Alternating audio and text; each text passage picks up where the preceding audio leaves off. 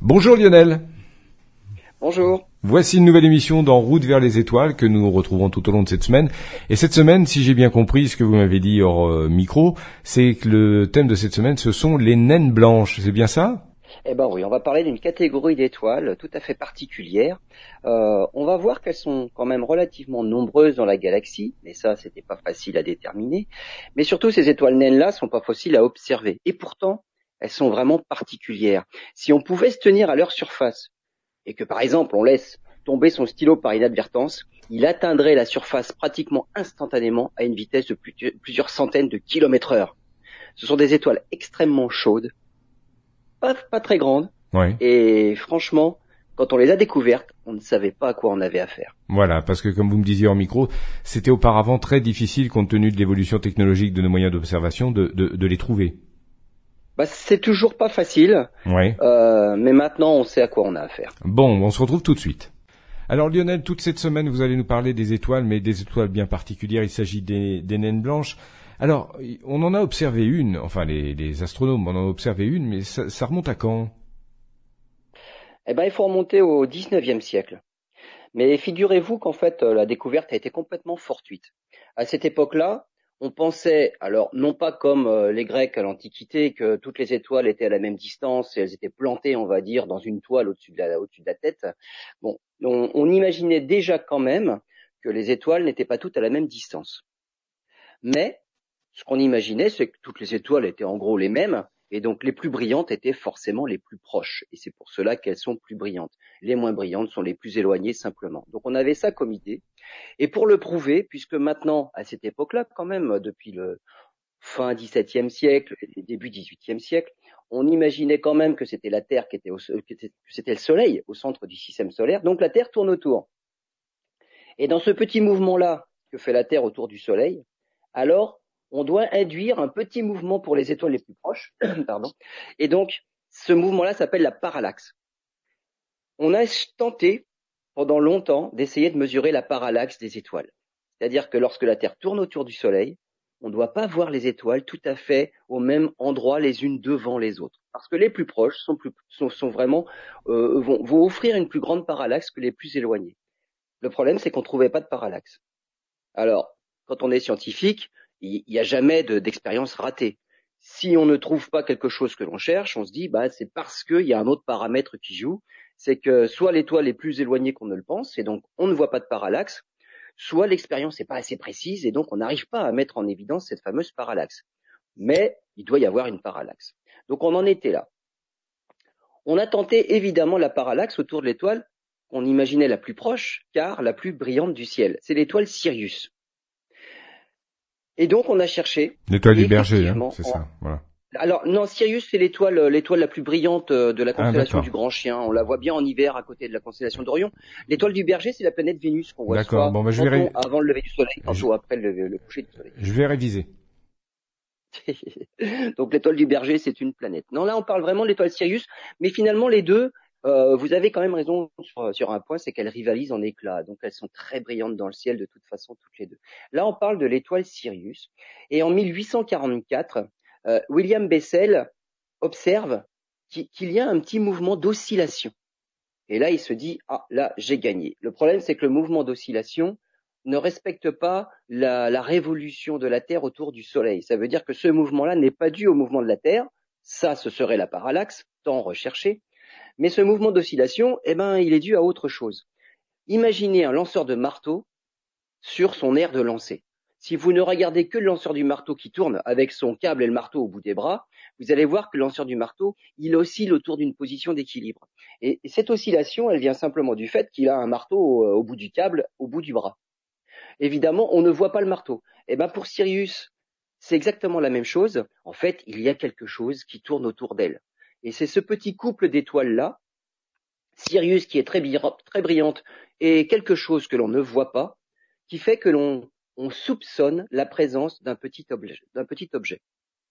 Donc, lorsqu'on a affaire à une étoile qui est double, alors après on donne des lettres. Donc la plus brillante des deux, celle que l'on voit, c'est Sirius A. Par contre, Sirius B va pas être facile à observer. Il faudra attendre près de 20 ans en, le 31 janvier 1862. Là, c'est un astronome américain, américain Alvan Graham Clark, qui l'observe pour la première fois. Alors, on ne, parle pas encore de naine blanche parce que le terme sera inventé 60 ans plus tard, mais Sirius B, donc, c'est la naine blanche la plus étudiée parce que c'est la plus proche de nous finalement. C'est, elle, elle est quand même, elle orbite, elle gravite autour de l'étoile la plus brillante du ciel, et donc c'est celle qui va être euh, étudiée le plus. Alors on pense souvent que c'est même la première naine blanche découverte, alors de manière fortuite évidemment, puisqu'on on étudiait Sirius pour autre chose, mais en fait pas du tout. Et on verra dans la prochaine émission que l'on en avait vu une, même bien avant, dans une autre constellation. Eh bien, on verra ça euh, demain, effectivement, euh, pour la suite de cette aventure dans l'univers. À demain. Lionel, hier, vous nous avez parlé de ce qui semblait être la première observation d'une étoile euh, naine. Alors j'ignorais, ça c'est intéressant, vous nous avez parlé de Sirius, j'ignorais que Sirius était un système d'étoiles doubles. Enfin, comme ça on a appris, on en apprend tous les jours dans cette émission. Et, maintenant, par contre, vous allez revenir sur euh, l'observation de, ce qui à l'époque on ne considérait pas comme une naine blanche. Ouais, Sirius, alors Sirius est facile à observer. Sirius A en tout cas est très brillante, Sirius B pas du tout. Donc ça, on a mis longtemps à découvrir Sirius B. Il faut dire que la différence de luminosité entre les deux étoiles, c'était de l'ordre d'un facteur de 8000. Donc évidemment, Sirius B, pas facile à observer.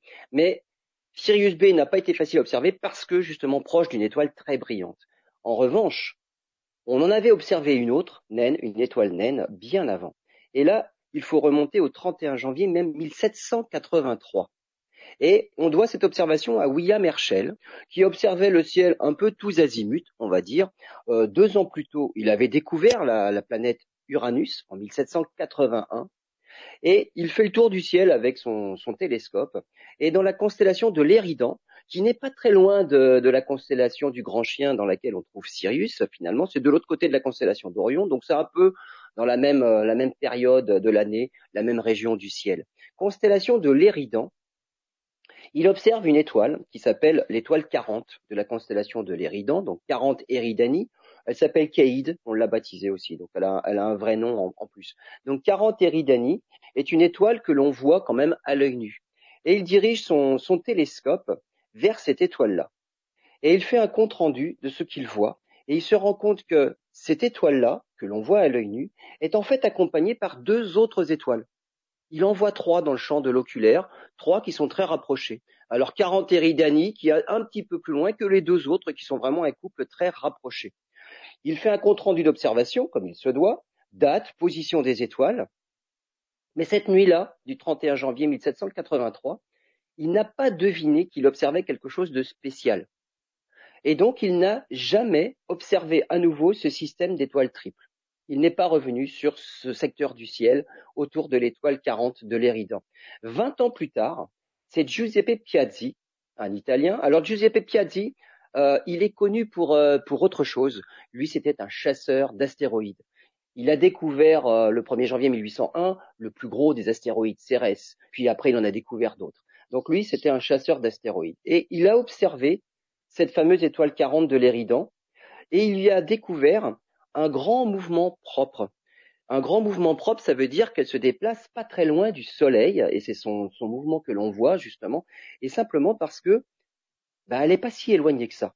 En fait, elle n'est que deux fois plus éloignée que l'étoile Sirius dans le ciel. Sirius, elle est à un peu plus de 8 années-lumière. C'est la, euh, la banlieue. est à 16 années-lumière. Voilà. C'est vraiment la banlieue proche du Soleil quand même. Là, on est vraiment juste à côté. Bien sûr. Alors, à l'époque on pensait évidemment que ces étoiles se ressemblaient toutes, hein, donc je, le redis, les plus brillantes sont forcément les plus proches. Mais pour Piazzi, ce n'est peut-être pas vrai. C'est pas ce paramètre-là qu'il faudrait prendre en considération. C'est pas le plus important. Lui, il pense que pour qualifier une étoile proche, il faut en fait mesurer son mouvement propre. Donc, lorsque vous vous déplacez dans une foule, les mouvements apparents les plus grands sont ceux qui, marchent juste à côté de vous. Les personnes qui sont à des centaines de mètres de vous, vous n'avez pas l'impression qu'elles se déplacent très vite. En fait, c'est ça le mouvement, le mouvement apparent propre. Donc lui, c'est le paramètre qu'il voudrait qu'on prenne en compte. Donc un grand mouvement apparent dans le ciel, un grand mouvement propre, ça, ce serait plus le signe d'une faible distance par rapport au Soleil. Alors en disant cela, William Bessel découvre une autre étoile avec un mouvement propre encore plus important. Et là, c'est dans la constellation du Cygne. Et en fait, cette étoile 61 du Cygne va finalement voler la vedette à 40 Eridani, qui pourtant était intéressante, et une fois de plus, elle va passer à la trappe. Et on va s'intéresser à l'étoile 61 du Cygne. Et c'est celle-là qui va qui va vraiment être euh, qui va devenir célèbre pendant un moment. Et mais Giuseppe Piazzi deviendra aussi célèbre après par ses déductions. Mais le problème, c'est que tout le monde s'est détourné de 40 Eridani. Euh, en 1840, il faudra attendre 1880, pardon, pour que deux autres astronomes s'intéressent à nouveau à 40 Eridani. Alors, il y a un astronome euh, écossais, David Gill, et puis un astronome américain, Asaph Hall. Alors, celui-là, il, il, va découvrir aussi les, les satellites de Mars. Et ils entreprennent de mesurer cette fameuse distance de 40 Eridani. Ils font plein d'observations en 1884 et finalement, en 1885, ils publient leurs résultats et ils trouvent, alors, par rapport aux 16 années-lumière actuelles, 16,3, il y en a un qui trouve 19, donc 3 de plus, et l'autre qui trouve 14, 2 de moins. Bon, globalement, ils se sont quand même pas trompés, l'ordre de grandeur est, quand même bon. Mais leur problème à eux, c'est, elles sont proches, donc, mais elles sont pas visibles. On ne les voit pas à l'œil nu. C'est 40 Eridani qu'on voit à l'œil nu. Les deux petites qui sont à côté, qui avaient été découvertes par William Herschel, celles-là, on les voit pratiquement pas comment se fait-il qu'elle soit si peu lumineuse?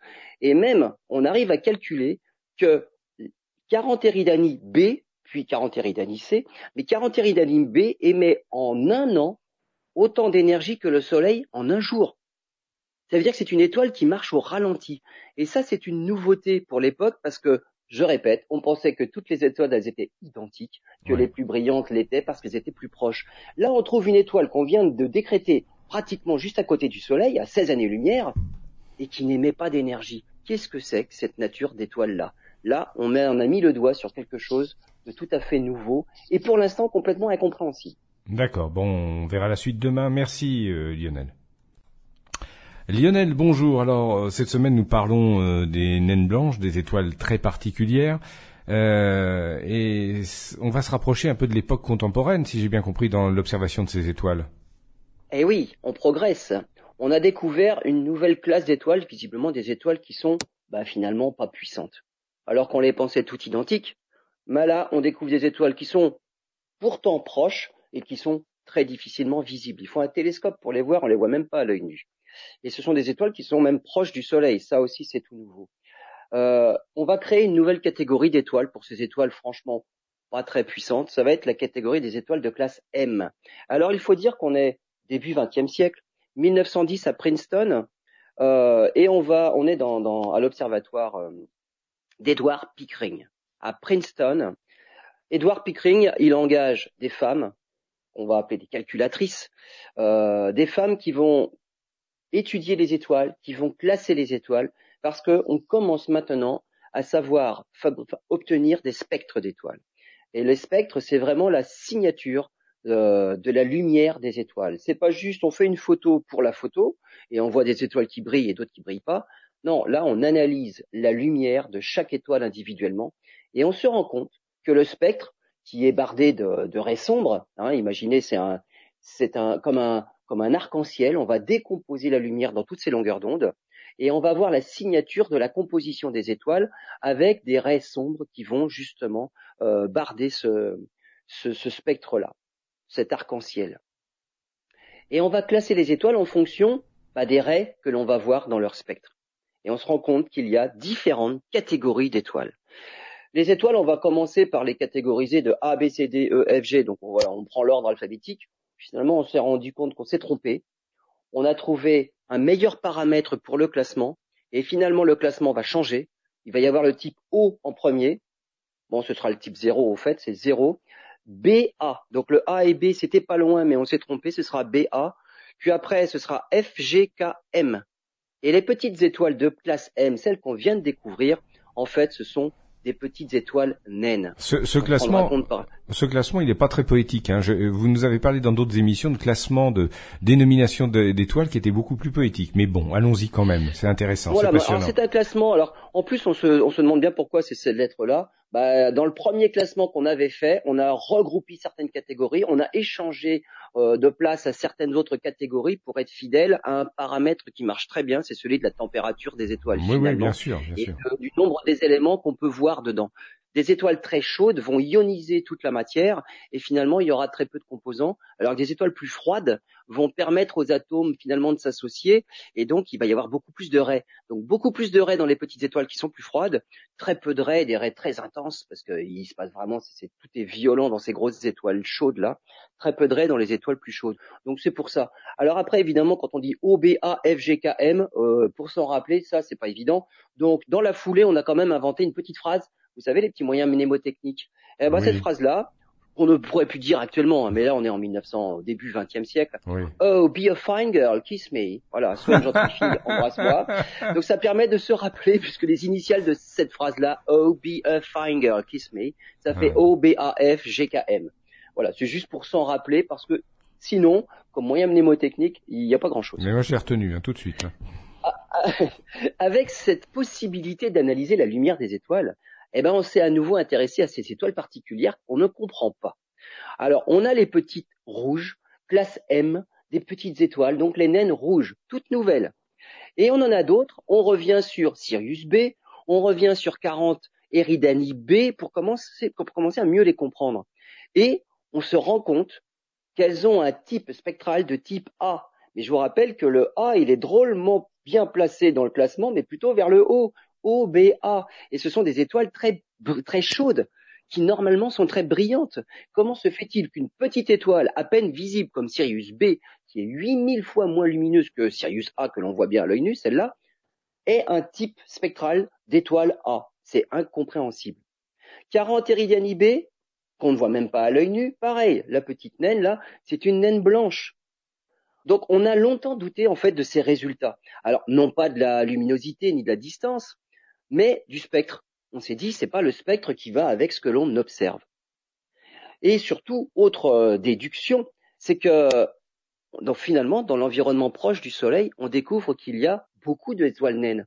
On les a découvertes parce qu'elles sont peu visibles, elles sont pas visibles à l'œil nu. Avec les instruments, on a découvert leur présence et on se dit que, mais si à moins de 17 années-lumière, il y en a autant que ça, mais si on, si on extrapole en fait ces chiffres-là à toute la galaxie, ça fait un nombre énorme de naines dans notre galaxie. Donc là, on a, on a découvert un, un nouveau stock d'étoiles dont on ne comprend pas encore finalement la nature, surtout les naines blanches, toutes petites, peu lumineuses, et pourtant elles se prennent pour des étoiles les plus brillantes du ciel. on va bientôt lever le mystère. C'est surprenant, effectivement. Ben, on lèvera le mystère demain. Bon Lionel, aujourd'hui vous allez nous parler de ces étoiles naines blanches. Alors ce qui est surprenant, vous nous avez dit hier, c'est qu'elles sont toutes petites et que malgré tout, elles brillent parfois plus que de grandes étoiles. Il y a sans doute une raison à ça.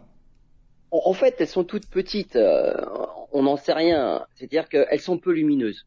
C'est surtout ça. Elles sont peu lumineuses, hmm. mais pourtant dans leur spectre, quand on analyse leur, leur lumière, on découvre que c'est normalement euh, le spectre d'une étoile très chaude et donc très brillante. Comment se fait-il qu'une étoile aussi chaude, et quand hmm. je dis aussi chaude, c'est que la surface, c'est l'ordre de 20 000 degrés. Quand on obtient le spectre de, de Sirius B, hmm. donc la petite naine blanche autour de la, la super étoile Sirius, on se rend compte que la température à la surface de Sirius B, c'est 24 000 degrés. Euh, le Soleil, c'est 5 500 degrés. Hein. Donc Sirius B, la petite étoile très peu lumineuse finalement, normalement, devrait briller bien plus que le Soleil, puisqu'elle a une température qui est 4, 5 fois plus grande. Donc là, on a, on a un problème.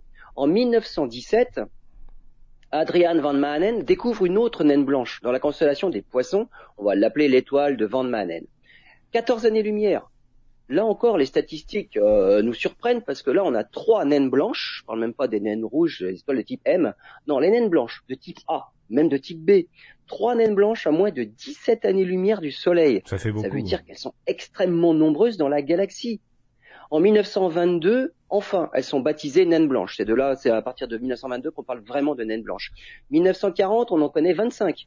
1950, on dépasse les 50. 1999, on en connaît 2000. Ensuite, on, a commencé à installer sur Terre des télescopes automatiques pour faire ce genre de recherche-là.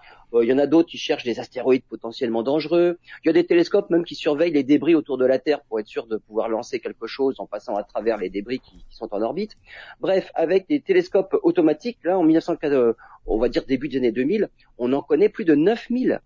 Et enfin, avec notre super satellite Gaïa, alors lui, on en connaît plus de 200 000 autour du Soleil, parce qu'elles sont quand même petites. On ne, voit pas toutes les naines blanches de la galaxie, mais on, on en connaît quand même beaucoup. 200 000 naines blanches, finalement, dans notre, dans notre environnement du Soleil.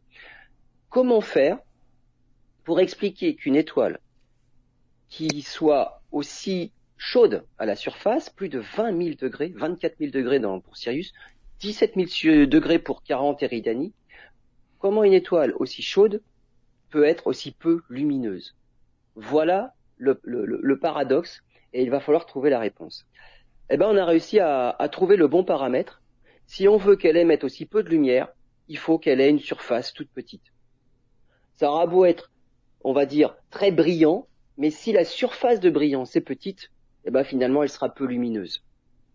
Et quand on fait les calculs, on se rend compte qu'une étoile de type A, qui est à une certaine distance de la Terre qu'on connaît, hein, 8 années, 8,6 années-lumière dans le cas de Sirius B, elle fait 24 000 degrés à la surface. Si on veut qu'elle soit aussi peu lumineuse que ça, il faut la réduire à la taille de la Terre. Hmm. Donc là, on n'a pas le choix. Ce sont les calculs qui le disent.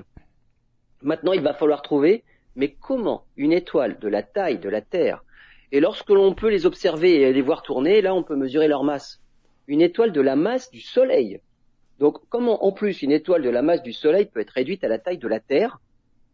Et bon, là, ça va être une nouvelle énigme qu'il va falloir résoudre. Mais en tout cas, là, ça y est, on commence à comprendre pourquoi ces étoiles qui ont un spectre euh, de type A ou de type B, donc les étoiles les plus normalement les plus chaudes, mais surtout les étoiles normalement les plus brillantes, sont aussi peu lumineuses. C'est qu'en fait, ce sont des étoiles toutes petites. Donc elles portent très bien leur terme de naines blanches. Elles sont très blanches, voire bleutées, même tellement elles sont chaudes. Elles sont toutes petites, elles ont la taille de la planète Terre. Là, ça va être un mystère que l'on va expliquer dans la prochaine émission, dans justement la formation, mais surtout l'évolution de certaines étoiles. D'accord. Juste une question, une parenthèse que je refermerai bien vite, euh, Lionel. Autour de ces étoiles naines, on, a observé, c'est pas le sujet du jour, j'ai bien compris, on a observé des, systèmes de planètes ou pas? On n'a pas observé de système de planètes autour de naines blanches, mais il peut y en avoir. On en a observé autour d'étoiles encore plus particulières que sont des étoiles à neutrons. Donc il doit y avoir des étoiles, des planètes autour de naines blanches parce que ça gêne absolument pas. On va voir ce que sont en réalité les naines blanches, quelle est leur véritable nature. On va voir que de toute façon c'est pas ça qu'on cherche quand on cherche des planètes, mais il doit y en avoir autant que l'on en veut ça ne gêne absolument pas. Pour la vie, si, il peut y avoir un petit problème, mais en tout cas pour les planètes, aucun problème. Ben voilà, vous avez précédé ma question, vous y avez répondu. La vie, c'est improbable. On se retrouve demain. Alors Lionel, dernière partie de cette émission consacrée aux naines blanches. Euh, aujourd'hui, vous allez nous expliquer comment elles se forment, parce qu'elles sont particulières, mais il y a une raison. Ah oui, comment une étoile de la masse du Soleil peut être aussi petite que la taille de la Terre Voilà, c'est ça qu'il faut résoudre. Alors en fait, euh, on va partir d'une étoile, puisqu'elle a la masse du Soleil à la fin de sa vie. Une étoile ne change pas tellement de masse tout au long de sa vie. Elle en perd un petit peu par du vent stellaire, le vent solaire notamment pour le Soleil, donc on va en parler. Donc il faut s'intéresser aux étoiles de type Soleil. Jusque grand maximum des étoiles qui feraient huit fois la masse du Soleil. Donc ça peut être le double, le triple, voilà. Mais moins de huit masses solaires. Après, on passe dans des étoiles massives qui ont une vie qui est tout autre. Donc des étoiles comme le Soleil ou jusqu'à huit fois la masse du Soleil euh, vont avoir une vie qui va se dérouler de la même façon. C'est la même catégorie d'étoiles. Euh, première partie de la vie, comme toutes les étoiles, c'est la fusion de l'hydrogène en hélium. Le Soleil en est là. Il est même au milieu de cette période-là. Ça fait 5 milliards d'années qu'il transforme de l'hydrogène en hélium. Il lui en reste encore pour 5 milliards d'années de réserve au cœur pour continuer à transformer l'hydrogène en hélium. Donc là, on est dans ce qu'on appelle, les astronomes appellent ça la séquence principale. On va dire c'est la plus grande partie de la vie. Ce serait comme pour, euh, pour un humain, c'est la partie adulte de la vie. Avant, il y a l'enfance, après, il y a la partie vieillesse. Mais en tout cas, la partie adulte, c'est la grande partie de la vie d'un être humain. La séquence principale, c'est la majeure partie de la vie d'une étoile. Alors c'est même très très très très majoritaire. Ensuite, dans la deuxième partie, lorsque les réactions de fusion de l'hydrogène euh, vont cesser, parce que euh, faute d'hydrogène, en fait, il n'y aura plus que de l'hélium, l'étoile va passer dans une seconde phase. Elle va fusionner cet hélium-là, ce sera son carburant principal finalement, en oxygène et en carbone. Voilà, donc ce sera la deuxième partie de sa vie. Dans cette deuxième partie de la vie, la fusion de l'hélium nécessite euh, des températures bien plus élevées et c'est une réaction qui est bien plus violente, on va dire, pour transformer cet hélium en oxygène et en carbone. Et comme il y a beaucoup plus de les réactions sont bien plus violentes, euh, c'est comme si on avait mis le thermostat à fond, l'étoile va gonfler, elle va repousser ses couches, externes bien au-delà de ce qu'elles sont actuellement. Hein. Actuellement, le Soleil, il fait un million et demi de kilomètres de diamètre. Lorsqu'il devient, lorsqu'il fusionnera son hélium en oxygène et en carbone, il deviendra ce qu'on appelle une géante rouge. Il va enfler. Alors géante parce qu'il atteindra à peu près l'orbite de la Terre. Voilà la taille du Soleil. Donc là, c'est plus un million et demi de kilomètres de diamètre, c'est 300 millions de kilomètres de diamètre. Donc une étoile géante. Et comme les couches externes seront très loin du cœur du Soleil, qui lui transformera l'hélium en oxygène et en carbone, euh, comme ces couches-là seront très éloignées, elles seront bien moins chaudes. Et donc le Soleil deviendra plutôt rouge-orangé. Donc on, a, on dit qu'on a affaire à une géante rouge. Elles seront à 3000 degrés au lieu d'être à 5500 degrés. D'accord. Tout ça prend une dizaine de milliards d'années. Lorsque le Soleil sera une géante rouge, euh, le cœur, je vous ai dit, les réactions sont tellement violentes que le vent solaire va souffler un petit peu l'atmosphère extérieure du Soleil. Donc le Soleil va perdre un peu de sa masse, un peu de sa matière, mais pas beaucoup. Donc il va, envoyer, éjecter dans l'espace les couches les plus externes. Donc il va perdre un peu de matière. Puis il arrivera un moment où cet hélium-là, bah, elle va s'épuiser aussi. Et donc si les réactions du cœur du Soleil commencent à s'épuiser, eh ben, il n'aura plus assez de force pour retenir, éloigner les couches externes. Les couches externes vont tomber sur le cœur du Soleil. Et c'est en tombant et en comprimant ce cœur que le Soleil va avoir, va atteindre, en tout cas le cœur, va atteindre la taille de la Terre. Donc c'est comme ça qu'on arrive à expliquer le fait que toute la masse du Soleil, qui est pratiquement concentrée dans le cœur du Soleil, va être comprimée pour atteindre la taille de la Terre. Voilà comment on arrive à ratatiner et à concentrer une étoile. Dans le cas des étoiles les plus massives, cette, phase-là est encore plus violente et on arrive même à comprimer le cœur pour qu'il ne fasse que le l'ordre de 10 km de diamètre. Là, c'est ridiculement petit. Et pourtant, avec euh, une masse plus grande même que celle du Soleil, puisqu'on a affaire au départ à une étoile plus massive. Donc là, on passe dans une autre catégorie, les étoiles à neutrons et les trous noirs. Bon, nous, on reste dans notre Soleil, dont le cœur sera ratatiné à, à la taille de la Terre. Évidemment, ce cœur-là, alors ça va éjecter les couches externes qui vont rebondir sur le cœur. Le cœur, ce sera la fameuse naine blanche qui va briller à 20 000, 50 000, jusqu'à 100 000 degrés pour les, pour les plus chaudes, pour les plus massives au départ et donc les plus chaudes dans cette phase-là. Et ce rayonnement va éclairer toute, les, toute la matière qui avait été éjectée à la fin de la vie de, de l'étoile dans sa phase de géante rouge. Et, donc de loin, on a ce qu'on appelle une nébuleuse planétaire. Donc hmm. la matière va être éclairée, par une toute petite étoile de la taille de la Terre, le cœur, c'est la fameuse naine blanche.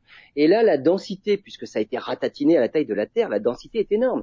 Je vous avais dit au tout début de l'émission, vous laissez tomber votre stylo, il va tomber à plusieurs centaines de kilomètres heure lorsqu'il atteint le sol, mais vous prenez une cuillerée de matière, c'est une tonne par centimètre cube. Vous imaginez la densité de la matière, ça a été complètement comprimé. C'est énorme, et c'est énorme.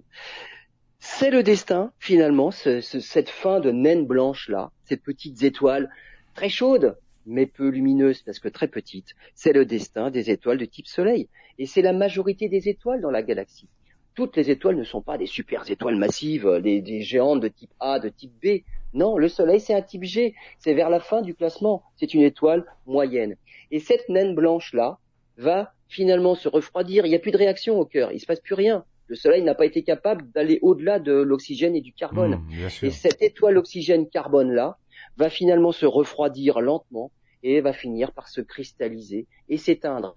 Donc quand elles sont toutes récentes, toutes jeunes, elles sont encore très brillantes, elles sont plutôt très blanches bleutées, puis elles passent par toutes les couleurs lentement en se refroidissant, finissent par des naines euh, plutôt rouges, puis des naines euh, très très très sombres, et ça va devenir une étoile qui va se cristalliser. Et là, on parle en dizaines et centaines de milliards d'années. Ça prend très très très longtemps. Pour l'instant, on n'en a jamais découvert une seule. C'est la théorie qui dit ça. Et du carbone qui se cristallise, qui se cristallise, ça pourrait être du diamant. Ça peut finir en étoile, euh, un gros diamant finalement qui n'éclaire absolument plus dans l'espace. Et c'est pour ça qu'on ne les voit plus. Oui. Eh ben, écoutez, ça sera l'objet d'une autre émission. C'était passionnant. Merci Lionel. Et à bientôt.